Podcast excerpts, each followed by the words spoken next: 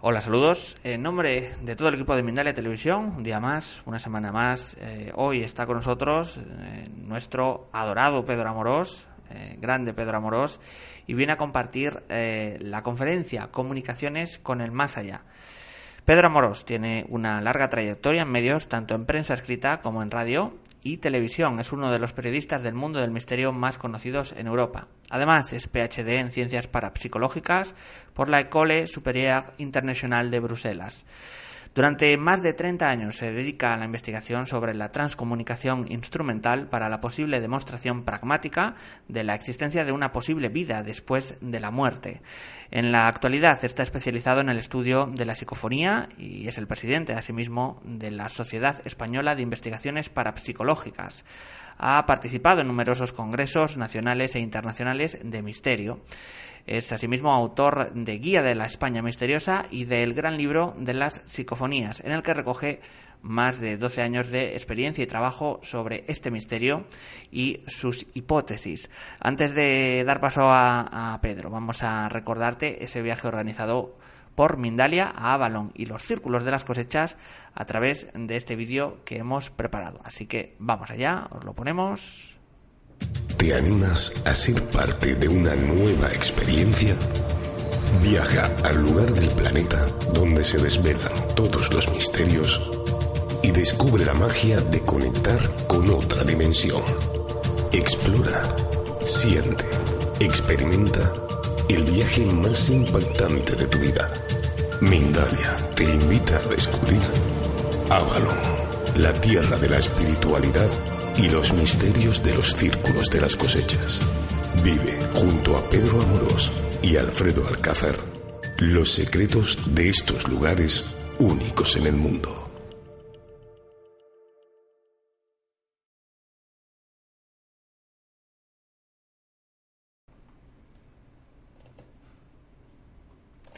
Pues ahí está ese vídeo eh, de este viaje a Balón. Esperamos, eh, os seguimos esperando con, eh, para que podáis reservar esas plazas. Seguro un viaje que os va a cambiar un poco el punto de vista de todo, yo creo. Ahora, más tarde también, de todas formas, nos contará Pedro más en profundidad todos estos lugares a los que podéis ir y visitar en este viaje. Recordar, importante, para participar en directo y hablar con nosotros, que podéis usar el chat que hay a la derecha de vuestra pantalla y hacer vuestras preguntas a Pedro al final de la conferencia, de la exposición, las responderá. Como siempre os digo, el funcionamiento muy sencillo. Tenéis que poner primero la palabra pregunta en mayúsculas, seguido del país desde donde nos escribís y seguido de vuestra pregunta en cuestión. Ahora sí, nos encontramos con Pedro Amorós y la conferencia Comunicaciones con el Más Allá. Buenas, Pedro, ¿qué tal? Hoy creo que un poco constipado, ¿no? Un poco constipado, nada más. O sea, varios kilos de constipado encima, ¿no? Pero bueno, encantadísimo de, estar aquí con todos los mindalensis, y con todos los amantes de Mindalia, con todos los espectadores, por supuesto contigo, que eres un cielo, y bueno, pues para hablar de algo que me gusta. Y me gusta de verdad, o sea, es algo que es lo que yo llevo, ¿no? Cuando preparamos esta conferencia, pues la verdad es que nos ceñimos un poco, eh, de alguna manera, eh, eh, en algo que podía entroncar mucho con mi personalidad.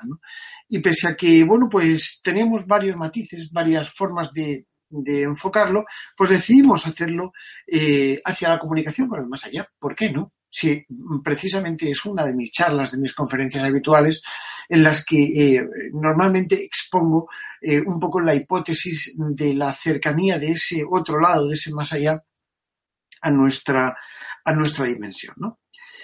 Bueno, eh, lo primero que tendríamos que eh, decir mm, eh, o nombrar, sobre todo cuando hablamos del más allá, es qué es el más allá y qué es el más acá. tendríamos que pensar que el más allá existe en función de lo que nosotros creamos que es el más allá. Es indudable. ya lo decían los antiguos antropólogos cuando estudiaban las tribus, que ese más allá eh, que las tribus ancestrales hacían, pues no era ni más ni menos que una especie de ilusión imaginativa de magia simpática cuando nos referimos incluso pues a la época de las cavernas y lo que ellos creían, ¿no? Por eso pintaban las pinturas rupestres, eh, bueno, pues eh, eh, cosas alegóricas sobre todo el tema de la caza, en el tema de la siembra, en el tema del ganado y, y, cualquier cosa que tenía que ver con la vida y con la, y con la muerte, ¿no? Pero sobre todo con la muerte porque ellos sabían que la falta de alimento era morir ineludiblemente y por supuesto pues el estar ahí en un mundo donde no había alimento era una de dos o vagar es decir desplazar a todo el clan hablamos de las cavernas ¿eh? o morir en el intento. Pero esto también ocurría con las tribus, las tribus indígenas, las tribus que antropológicamente han sido estudiadas desde, desde hace mucho tiempo por su propio comportamiento ancestral, algunas, eh, y que también, bueno, pues nos ofrecen un punto de vista alternativo a lo que nosotros pensamos que es eh, comer. Porque para nosotros comer es ir al Mercadona, comprar y comer. Y ya está. Y digo Mercadona porque como sé que no hace publicidad, no hay ningún, no hay ningún problema. Eh, pero bueno, quiero decir, vamos a un supermercado de los nuestros, de los que tenemos cerca o de los que eh, más nos habituemos, compramos lo que necesitamos y nos lo llevamos. Pero los antiguos no. Los antiguos, los hombres prehistóricos, en algunas tribus y hoy en día en la actualidad en muchos sitios no tienen supermercados. No tienen sitios donde ir a comprar comida, ni alimentos, ni víveres. Se soluciona todo muy fácil, cogiendo, gastándote un euro y comprándote pues una botella de agua. Pero, ¿y si no hay agua? ¿Y si no hay botellas de agua que comprar? ¿Qué hacemos? ¿Nos morimos de sed? ¿Bebemos agua que está contaminada? Bien, todo esto eh, lo hago pues para intentar eh, darnos cuenta, haceros comprender que eh, cuando nos referimos a los hombres antiguos, a los hombres de las cavernas, estos que hacían magia simpática, estamos refiriéndonos a personas, a seres humanos que tenían que buscarse la vida para poder sobrevivir. Nosotros simplemente subsistimos con lo que tenemos o con lo que nos dejan. Pero ellos tenían que sobrevivir con lo que la naturaleza les daba. Es por ello por lo que hacían alegorías en las pinturas rupestres y es por ello por lo que sacrificaban ganado, que era lo que más les costaba de adquirir, para que los dioses no se enfadasen con ellos. Hasta que eh, aparecieron las religiones monoteístas o politeístas, bueno, con toda esa gran amalgama y variedad, ¿no? Porque mmm, parecía como que eh, el hecho de creer en algo fijo, bueno, pues iba a inducir a la supervivencia de la especie del alma y a los buenos alimentos, es decir, la buena suerte, la buena caza, la buena siembra y todo ello. Y no digo que no. No digo que no porque cada uno tiene su fuerza mental y la fuerza mental es tan poderosa como el mismísimo cielo. No lo olvidéis. Esto es fundamental que lo tengamos en cuenta. Pero todo empieza con, eh, yo creo que por supuesto, evoluciona al tiempo, se siguen produciendo rituales, comunicaciones trascendentales, los seres queridos de los hombres de las cavernas se mueren y ellos los entierran eh, eh, al principio debajo de ellos, luego los sacan, luego los ponen en unas eh, cuevas especiales que se llaman cuevas sepulcrales para que nada ni nadie les moleste, luego hacen rituales de enterramiento con incineraciones en vasijas, por ejemplo en la época ibérica, en la época romana, bueno, sobre todo ibérica, o en la Edad del Bronce, por ejemplo, y así progresivamente hasta que aparecen los romanos eh, con las necrópolis y por supuesto eh, aparecen los cementerios con la Edad Media, con el arte visigodo, o sea, con la y con todo lo que ello conlleva, ¿no? Bien, pues eh, esa es la evolución. Y la evolución es enterrar a nuestros difuntos porque pensamos que su alma trasciende. Pero su alma, ¿qué es? ¿Qué forma parte de ese alma? ¿El alma de los seres humanos realmente es una existencia etérea e imaginaria? ¿O existe realmente? Esto de que el, cuerpo pierde 21 gramos cuando muere y todo eso que, de un experimento ruso, yo lo pongo bastante, bastante en duda. No porque no pierda o deje de perder, que probablemente sí que lo pierda, pero yo creo que el alma es espiritual y lo espiritual no pesa, porque el peso es humano. El peso es dimensional de nuestra eh, tierra, de nuestro entorno. De poco sirve saber la quinta dimensión, ¿vale? De poco sirve conocerla si no podemos representarla en nuestra Tierra, no tendría efecto. Y hay un principio ontológico, que lo mencionaré luego, que dice que no existe efecto sin causa. Si nosotros vemos el efecto, pero no tenemos la causa, desde el punto de vista ontológico, desde el principio más ontológico de la lógica, de la filosofía, tenemos que entender que esa causa no está en nuestro plano dimensional. Y es así como nosotros, los parapsicólogos, tenemos que entender, o entendemos, lo que es una posible dimensión paralela, dimensión extra, dimensión trascendental. Desde el posicionamiento de la física cuántica, de la eh, ingeniería cuántica, de la ingeniería de supercuerdas y todo esto, bueno, pues evidentemente, eh, pese a que eh, las teorías de las membranas cuánticas eh, expuesta magistralmente unificando todas las teorías de supercuerdas por Edward Witten, que realiza una proeza, digamos, Edward Witten es uno de los mejores físicos del mundo, posiblemente, pues es una especie de Albert Einstein de nuestros días, para que eh, nos entendamos, ¿no? Bueno, pues este hombre unificó las cinco o seis teorías, creo que eran cinco, de la física de supercuerdas. Las cuerdas son unos pequeños filamentos que se supone que existen, nadie las ha visto jamás. Se supone que existen eh, para eh, componer todos los elementos del mundo. Un bolígrafo está compuesto por miles de filamentos de supercuerdas y de membranas cuánticas. ¿no? Estos, filamentos, al fin y al cabo, pertenecen a una dimensión. Pero claro, los físicos como Stephen Hawking, que ya nos dejó, y como eh, Edward Punset, lógicamente que desde aquí nuestro querido recuerdo para este hombre magistral, que es un, que era un personaje especial, muy constipado. Bueno, pues eh, ya teorizaban y teorizan sobre la física de supercuerdas. Eh, este planteamiento dimensional lo hacen utópicamente, porque claro, eh, un científico no puede afirmar algo que no ve que no demuestra y que no tiene un carácter empírico. ¿no?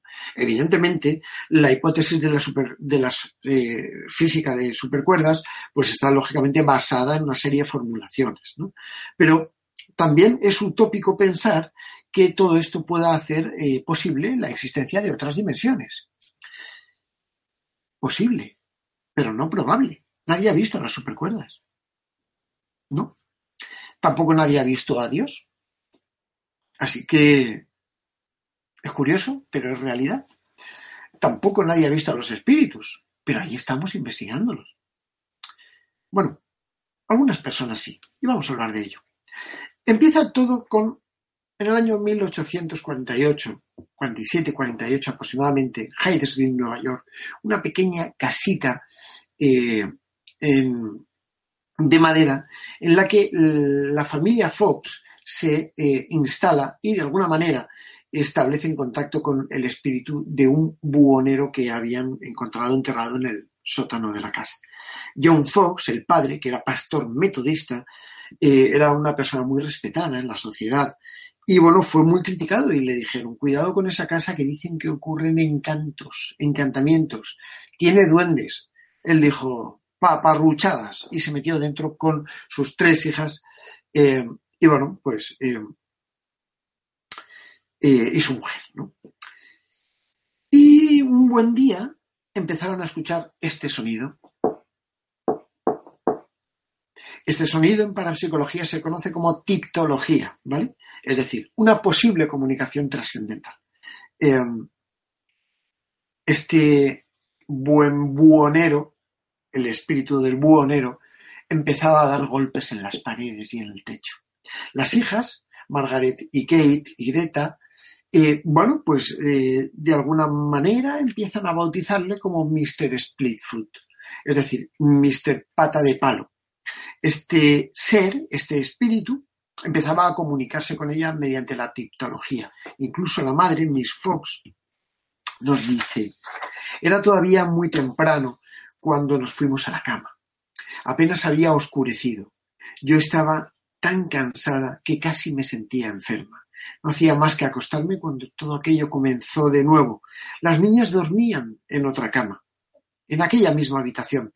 Oyeron los golpes e intentaron imitarlos, haciendo los mismos ruidos con los dedos y con los nudillos.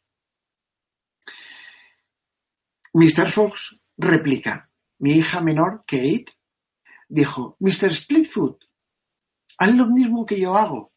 Aplaudió varias veces con las manos y aquel ruido imitó exactamente el número de veces y cuando ella parió, él también lo hizo. En aquel instante, a este hombre, a Mr. Fox, se le ocurrió realizar una pregunta. y le dijo, dime las edades de mis hijas, con golpes. Y de inmediato empezaron a escucharse los golpes exactos de cada una de mis hijas para diferenciar la edad entre una y otra. Incluso hizo una pequeña pausa. Pero después, con algún desconcierto, sonaron tres golpes más. Yo miré a mi esposa y quedamos extrañados. Más tarde nos dimos cuenta de que ese ser había dado la edad de mi hijo cuando había fallecido y que, supuesta, que había fallecido y que supuestamente en ese instante tendría tres años. Es curioso y así es como empieza yo creo que la comunicación con eh, el más allá. ¿no? Eh, a partir de aquí las hermanas Fox empiezan a realizar una serie de historias. Evidentemente, este ser les dice que busquen bajo en el sótano mediante golpes. Un periodista va y dice, ¿por qué no hacen ustedes un abecedario?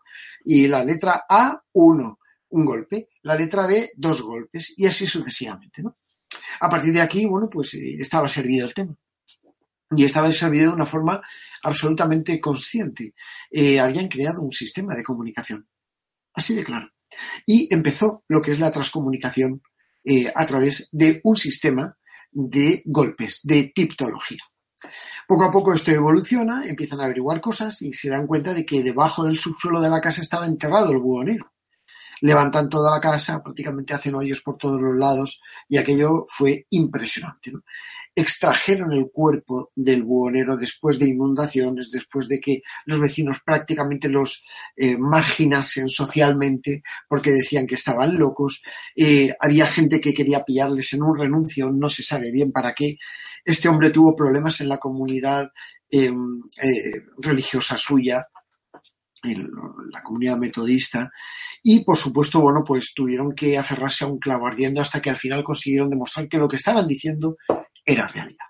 Bueno, eh, podríamos eh, centrarnos en las hermanas Fox, pero sería un programa exclusivo de las hermanas Fox, ¿no? Porque hay tanto que decir de este fenómeno que tiene como origen este eh, curioso caso de Hydesville, Nueva York, en el año 1848, que bueno, pues que está ahí. Sin embargo, desde el punto de vista técnico, mm, lo que a mí me refiere, el tema psicofónico, el tema parafónico, el tema de la transcomunicación instrumental, eh, sí que tenemos eh, algunas referencias interesantes, como por ejemplo el caso de Valdemar Bogras en el año 1901. Era un antropólogo americano eh, que se fue a estudiar una tribu en Siberia, los Toutichi, y bueno, pues se llevó uno de los primeros fonógrafos realizados por Thomas Alva Edison. Mitos.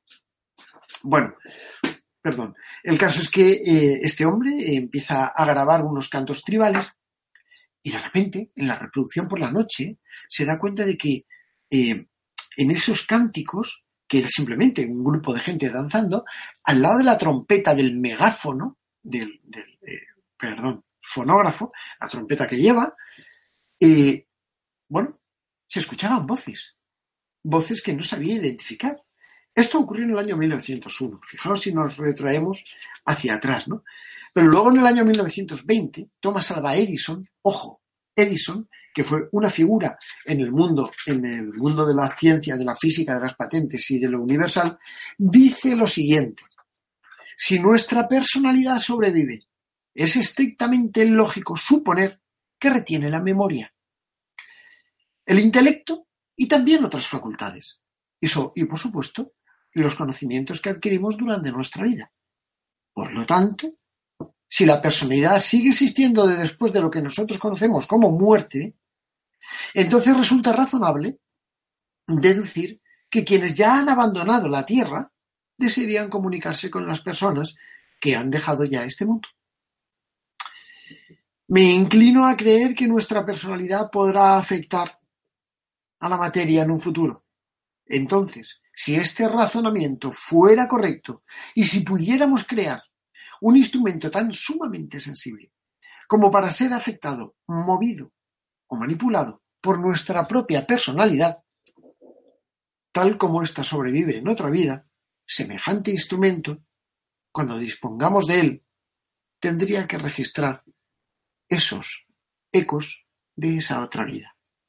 Tan sencillo como eso.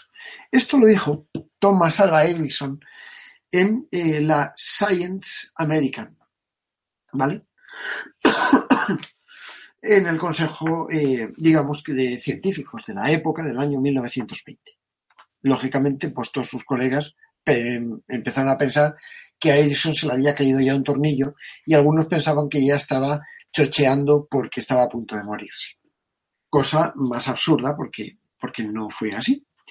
El caso es que eh, poco a poco empezamos a darnos cuenta de que los grandes eruditos, los grandes investigadores, intentan comunicarse con el más allá a través de aparatos. Ojo, no voy a quitarle ningún tipo de eh, mérito a lo que es la comunicación psíquica. Porque la comunicación psíquica o la comunicación trascendental, evidentemente, forma parte de nuestro entorno nuestro entorno más sumamente cercano. Un entorno que eh, está ahí, es sencillo y es bastante asequible por todos, pero tiene un pequeño hándicap. Y el hándicap es que cuando nosotros comunicamos con aparatos, pues como hemos estado viendo y podríamos seguir eh, indefinidamente con muchas cosas, eh, y muchos aparatos y muchas creaciones, estamos escuchando algo físico. Cuando yo tengo una grabadora y pongo una psicofonía, por ejemplo, si queréis ver una psicofonía alucinante, ir al canal Aventura del Misterio, que es el canal mío, ahora después, ahora no, por supuesto. Aventura del Misterio. Y allí, el último vídeo, miráis una psicofonía y os va a asustar un poquito. Vais a escuchar la voz, una voz de verdad de clase A, es decir, una voz alucinante, que no tiene parangón. Esto es una grabación. Y cuando está realizada desde el punto de vista técnico correcto, controlada, es cuando realmente te puedes eh, dar una idea, hacer una idea de que realmente tenemos delante algo que se está intentando comunicar. Porque cuando una voz te dice lo que nosotros recogimos en esa grabación, no lo voy a decir, ir a mirarlo vosotros, en la aventura del misterio, todo junto. Eh, bueno, pues te explicas y no te explicas a la vez con esta paradoja, con esta ambigüedad, lo que podría ser una vida después de la muerte. Claro, no hemos visto a ningún muerto, nadie ha venido del más allá, por supuesto que no, porque, porque no ha venido nadie. Tenemos experiencias cercanas a la muerte, pero nadie ha venido del más allá para dejarnos aquí un mensaje. Este razonamiento nos hace plausible el hecho de pensar que el mundo psíquico también tenga algo que decir. Y yo que soy puramente cientificista, eh, puramente técnico, que sí que tengo percepción, por supuesto, como creo que usted que me está viendo, eh, o tú que me estás viendo, como quieras, eh, también la tenemos todos esa percepción, ¿no? Y algunos más y otros menos. La verdad es que la mía es poquita, hay que decirlo así, pero, pero bueno, el caso es que eh, esta percepción, bueno, pues hay personas que la tienen muy, muy, muy desarrollada. Y esta percepción yo al principio no creía en ella hace muchos años, pero después de miles y miles de llamadas telefónicas, de cartas escritas, de mensajes por ordenador y por todo prácticamente, de gente que comentaba lo mismo, que veía lo mismo, tuve que empezar a plantearme la posibilidad de que fuera cierto.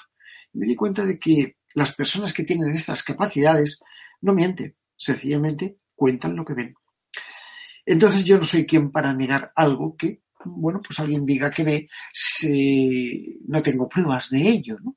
Eh, de la misma manera que tampoco se puede negar que haya hombrecitos en el sol, dándole vueltas a un manubrio y que salgan las llamaradas solares. Claro que no. A ver quién es el primero que va al sol a comprobarlo. La ausencia de pruebas no prueba la ausencia.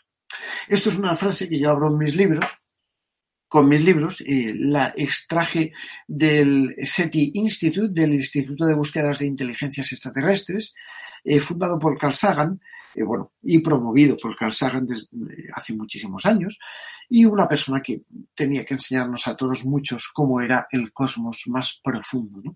Y bueno, de esta manera tenemos que plantear la posibilidad de que exista una vida, exista mejor dicho, una visión de una vida un poco más allá. Sobre todo por personas que tienen una percepción extrasensorial desarrollada. Se llaman psíquicos. Los parapsicólogos los denominamos paragnostas, porque son personas con las que nosotros realizamos controles, pruebas y que también nos sirven para grabar. Estoy montando un vídeo, que también lo subiré a Aventura del Misterio, eh, sobre unas investigaciones que acabo de hacer en Consuegra. Bien, eh, Consuegra es un precioso pueblecito que tiene un castillo increíble que está en Toledo, es muy bonito y tiene unos molinos que vas al Don Quijote de la Mancha, a quien le guste, que vaya con su a verlo, es increíble. Bueno, pues ahí estamos, parece ser que hay cosas en ese castillo, pero lo verdaderamente curioso es que técnicamente no se recoge nada, solamente se recogen registros psíquicos. Y son los psíquicos los que perciben las cosas, ¿no? Y es así como, bueno, pues tenemos que tomarlo.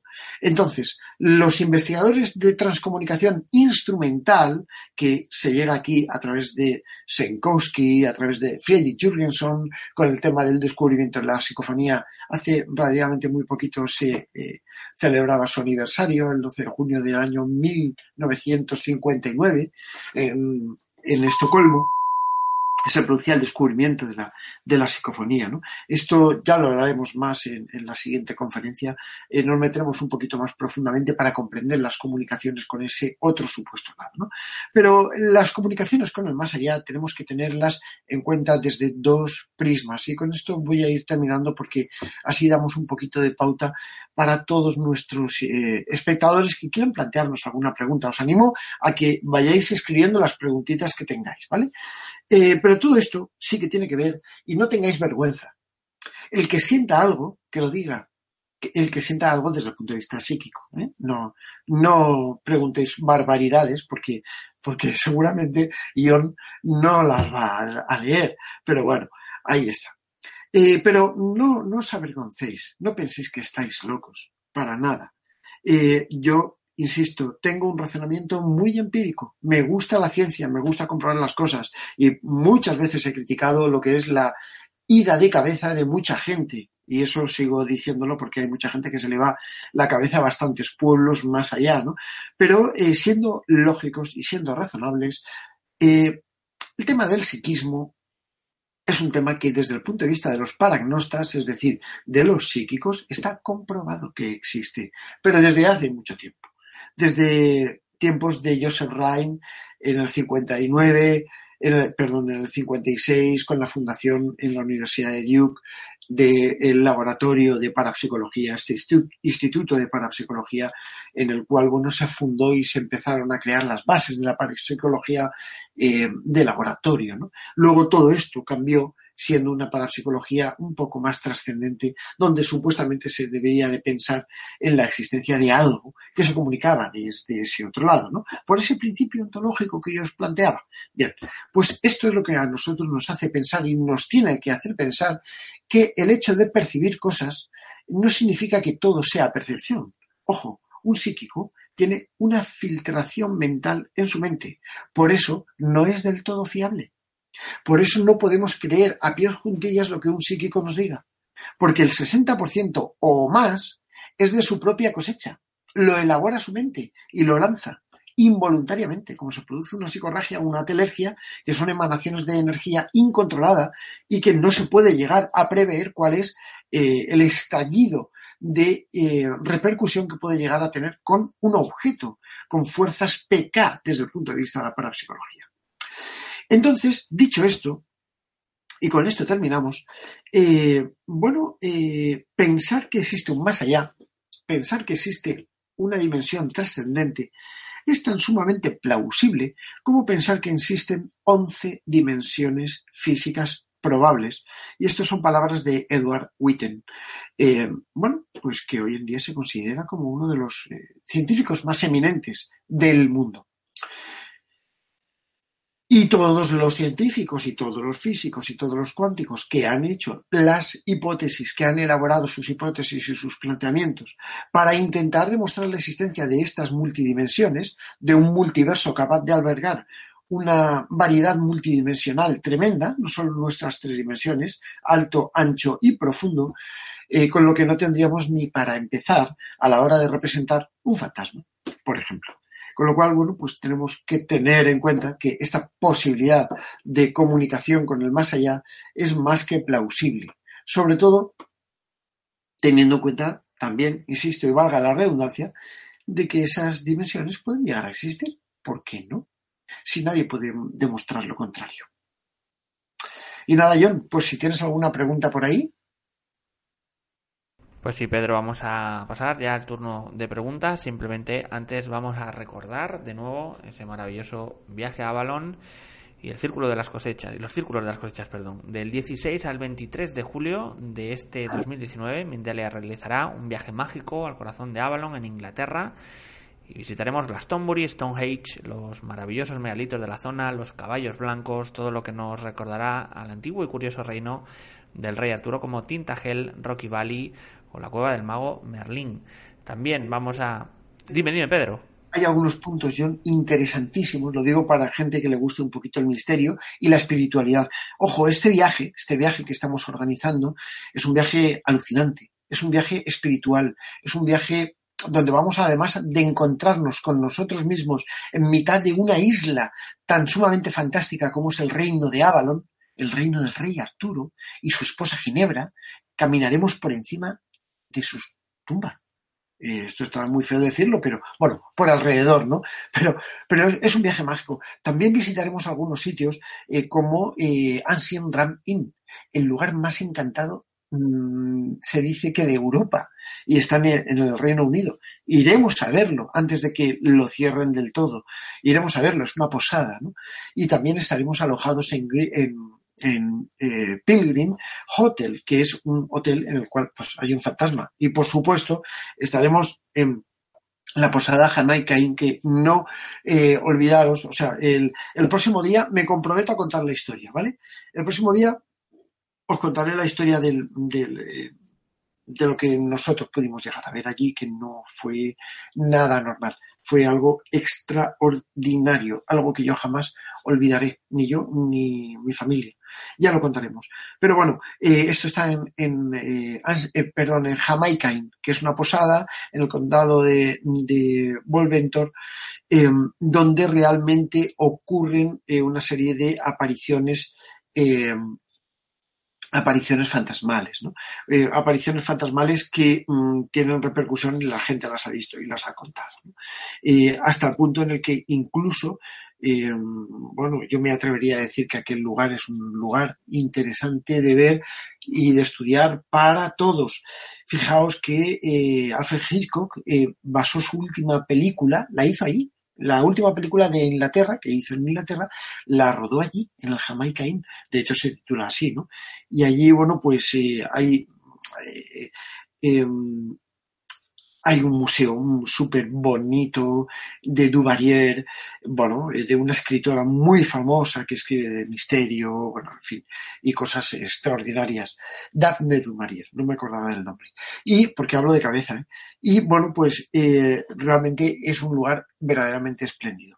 Y nada, decirte eso, que visitaremos además de los lugares espirituales, los lugares para buscar círculos de las cosechas, iremos a buscar esos círculos de las cosechas eh, y bueno, va a ser un viaje mágico. Yo de verdad animo a todo el mundo todavía están a tiempo de, hay, eh, yo creo que hay pocas, pero hay algunas plazas todavía.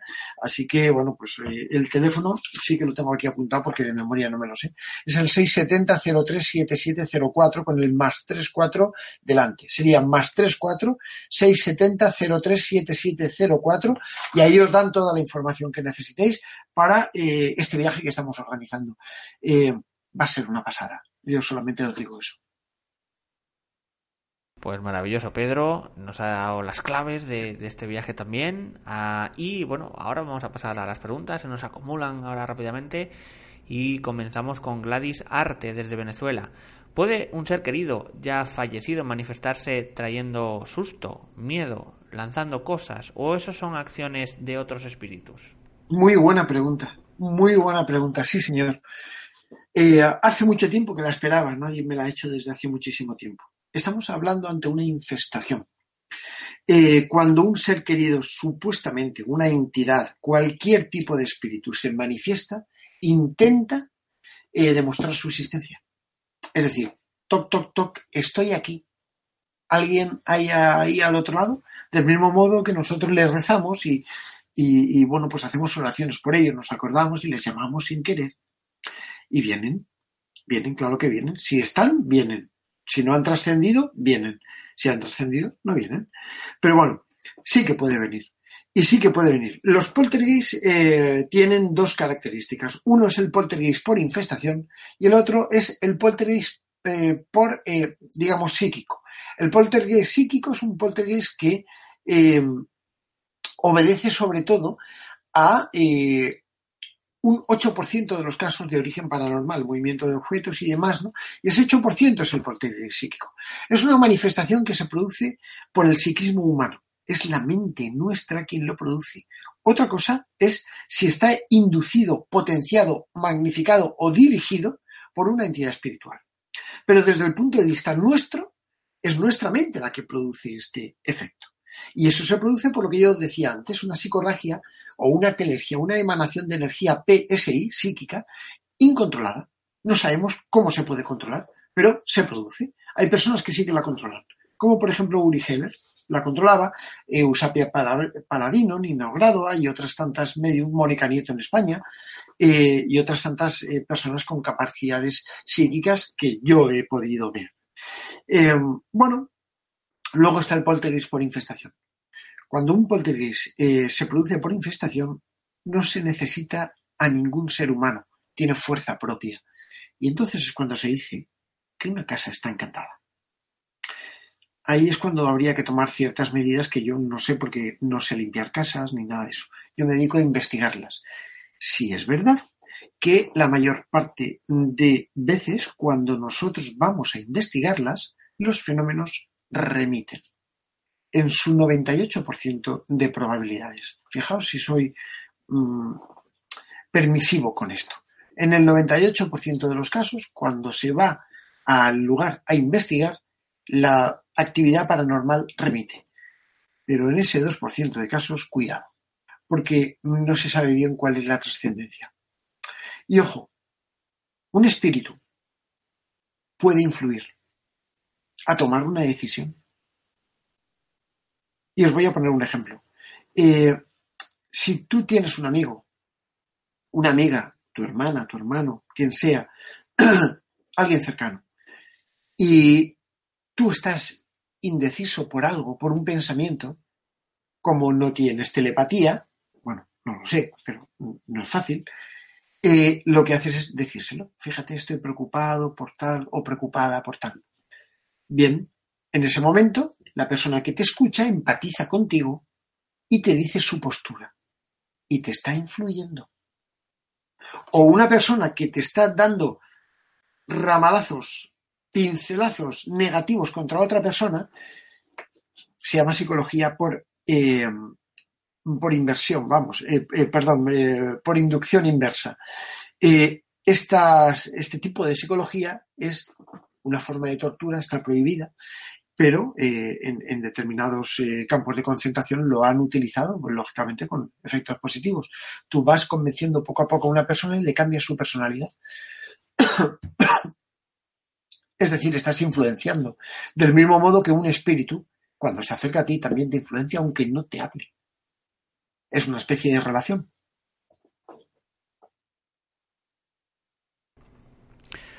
Dice Hugo Álvarez una pregunta interesante. No sé, Pedro, si has visto la película A Ghost Story.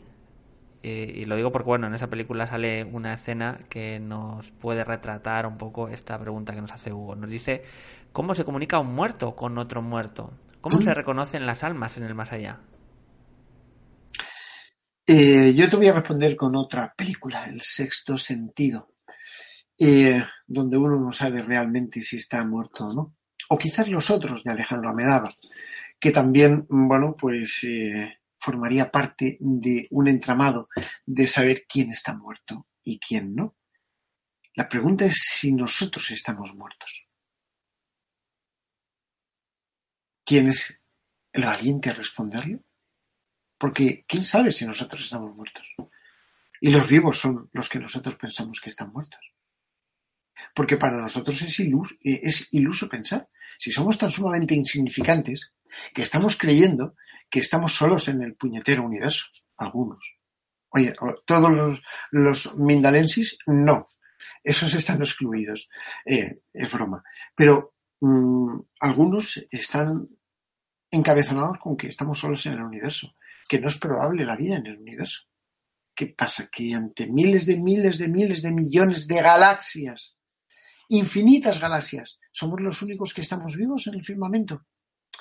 Y no sé, me cuesta de creer. Pero bueno, no puedo demostrarlo. Aunque la ausencia de pruebas no prueba la ausencia. En fin, ahí está, ¿no? ¿Cómo se comunica un muerto con otro? Pues la verdad es que no tengo ni la más remota idea. Insisto en que el mundo trascendental es un mundo muy lejano y nadie ha vuelto del más allá.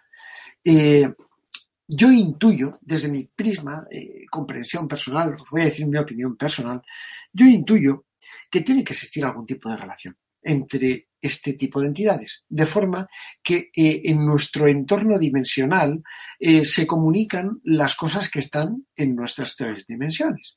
Este bolígrafo está hecho con tres dimensiones, con lo cual, bueno, pues yo puedo cogerlo, escribir, utilizarlo. Cuando yo veo a John, me comunico con él, bueno, ahora en la pantallita pues es más difícil, pero cuando lo veo en persona, me comunico con él. Entonces, esto significa que eh, cuando se compatibilizan las dimensiones, todo entronca y cuando todo entronca realmente se produce la magia. Es decir, todo empieza a funcionar. Y empieza a funcionar de manera directa. Cuando intuyo que dos entidades que están en una dimensión distinta a la nuestra entroncan en su dimensión, es cuando realmente ellos mm, deben de poder eh, realmente comunicarse entre ellos, verse entre ellos, de la misma forma que nosotros nos vemos con nosotros mismos y pensamos que a lo mejor estamos vivos y a lo mejor estamos muertos.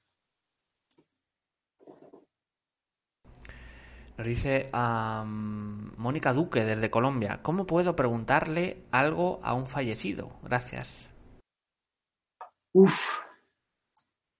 Mira, yo, eh, si tuviera que responderte a esto que te voy a responder desde mi perspectiva y humilde punto de vista, lo que haría sería pensar en él, porque lo llamas.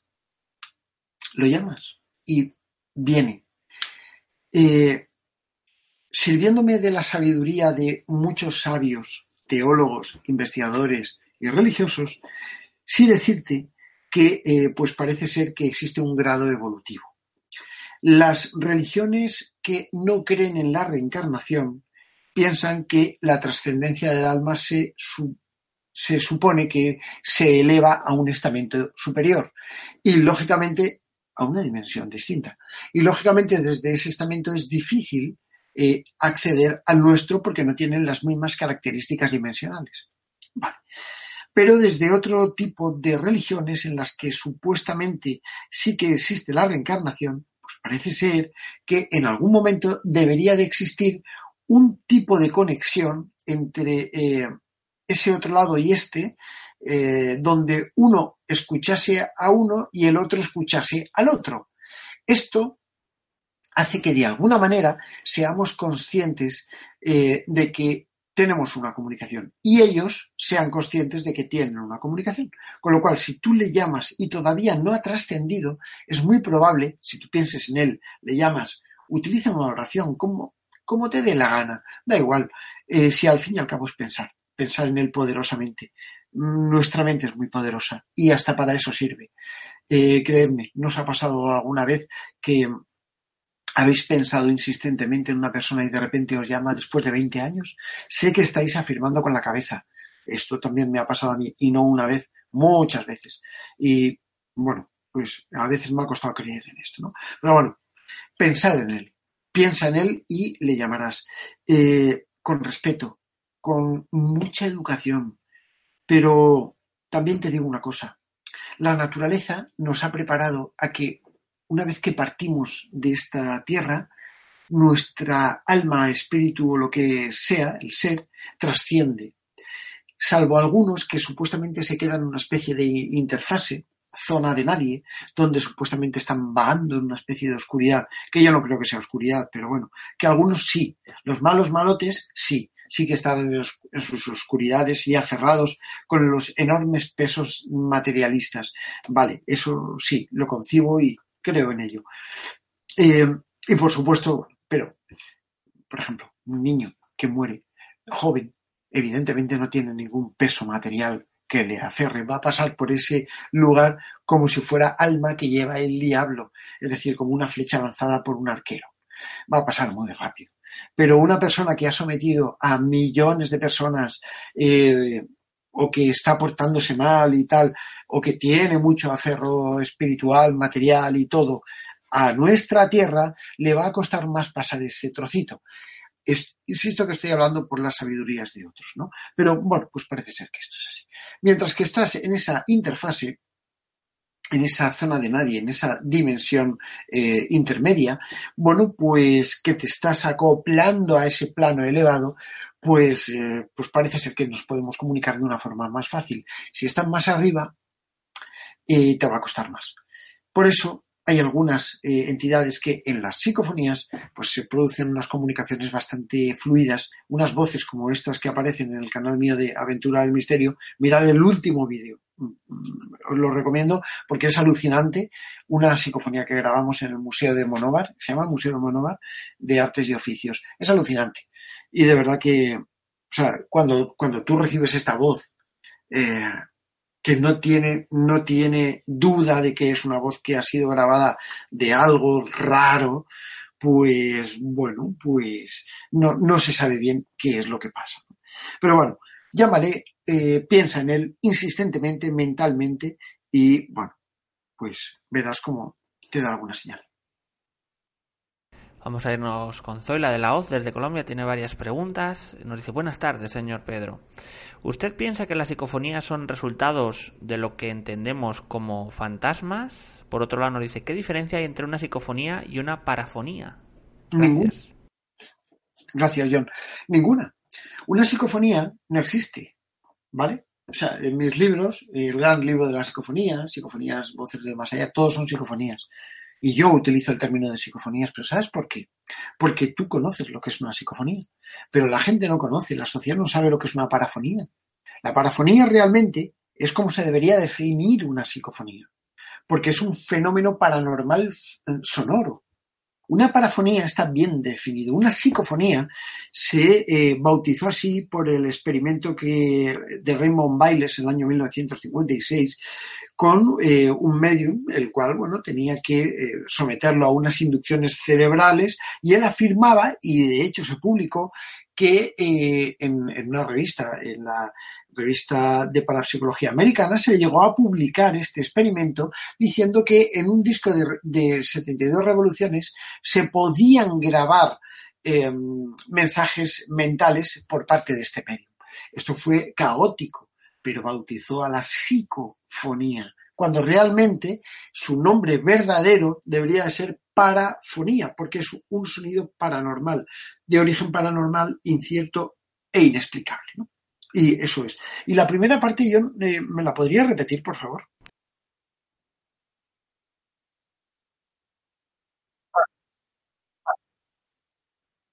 Vale.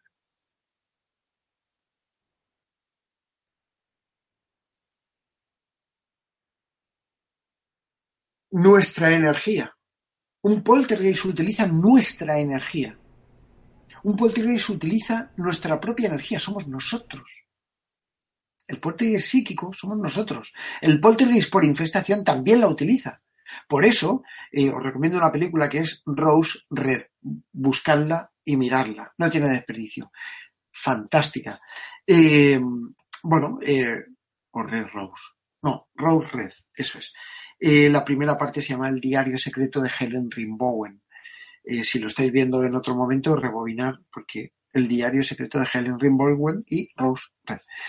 Eh, y aquí os explica un poco, y bueno, pues cuál es la visión de lo que podría ser una casa encantada y cuando un poltergeist por infestación es infestación y psíquico es psíquico.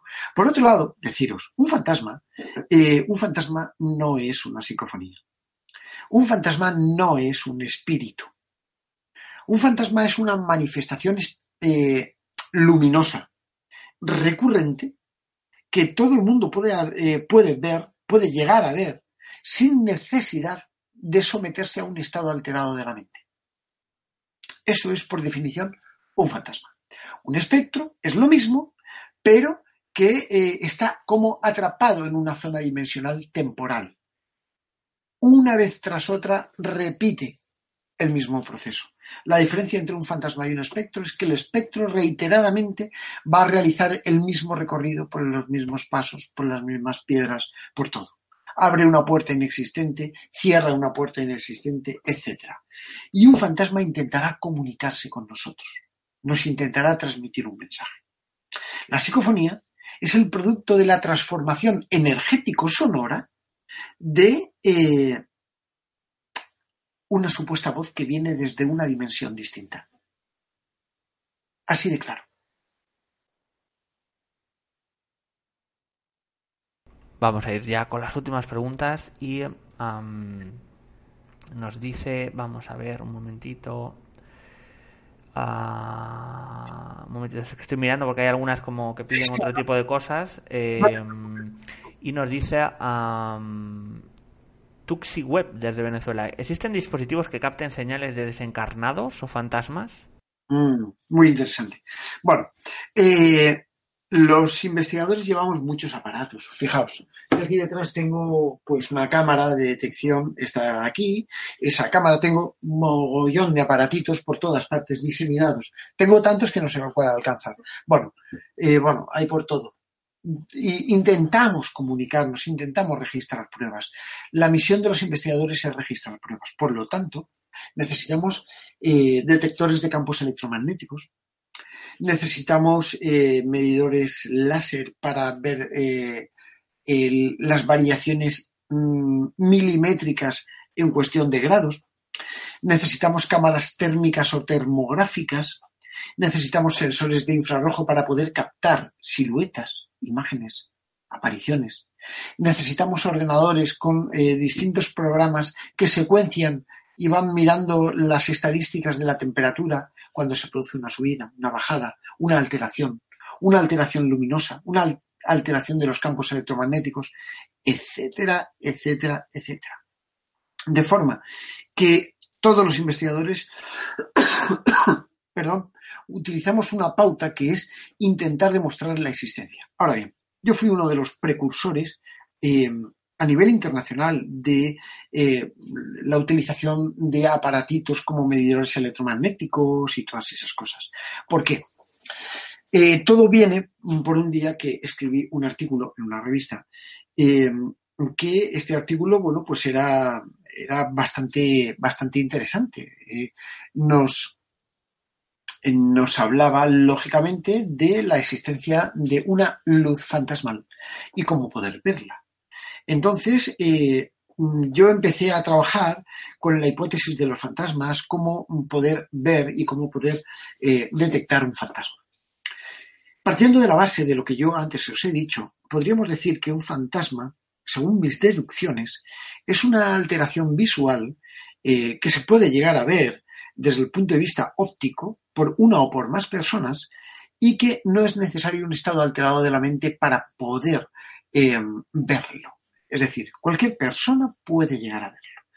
Este fantasma ocuparía un espacio eh, globular en el aire, en el entorno donde nosotros estamos, y por sus condiciones electromagnéticas eh, podría llegar a hacerse visible.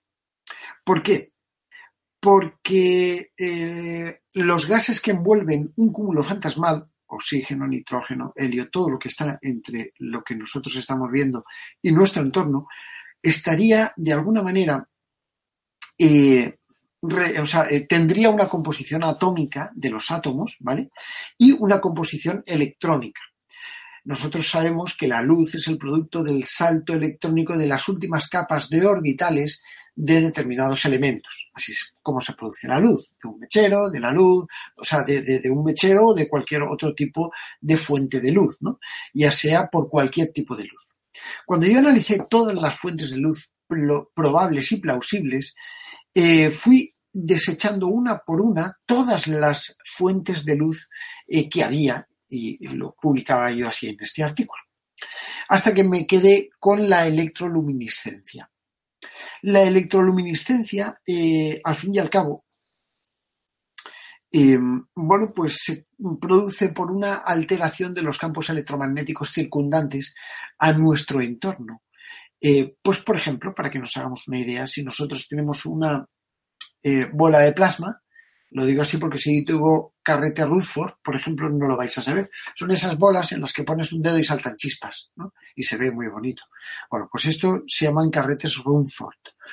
Estos carretes, cuando tú em, de alguna manera que eh, enchufas aquello, eso se queda funcionando, pero tiene un campo electromagnético verdaderamente brutal, ¿no? Al igual que una bobina de inducción Tesla tiene un, campo electromagnético muy grande y afecta a los ordenadores, afecta prácticamente a todo el entorno, porque afecta a un campo electromagnético circundante.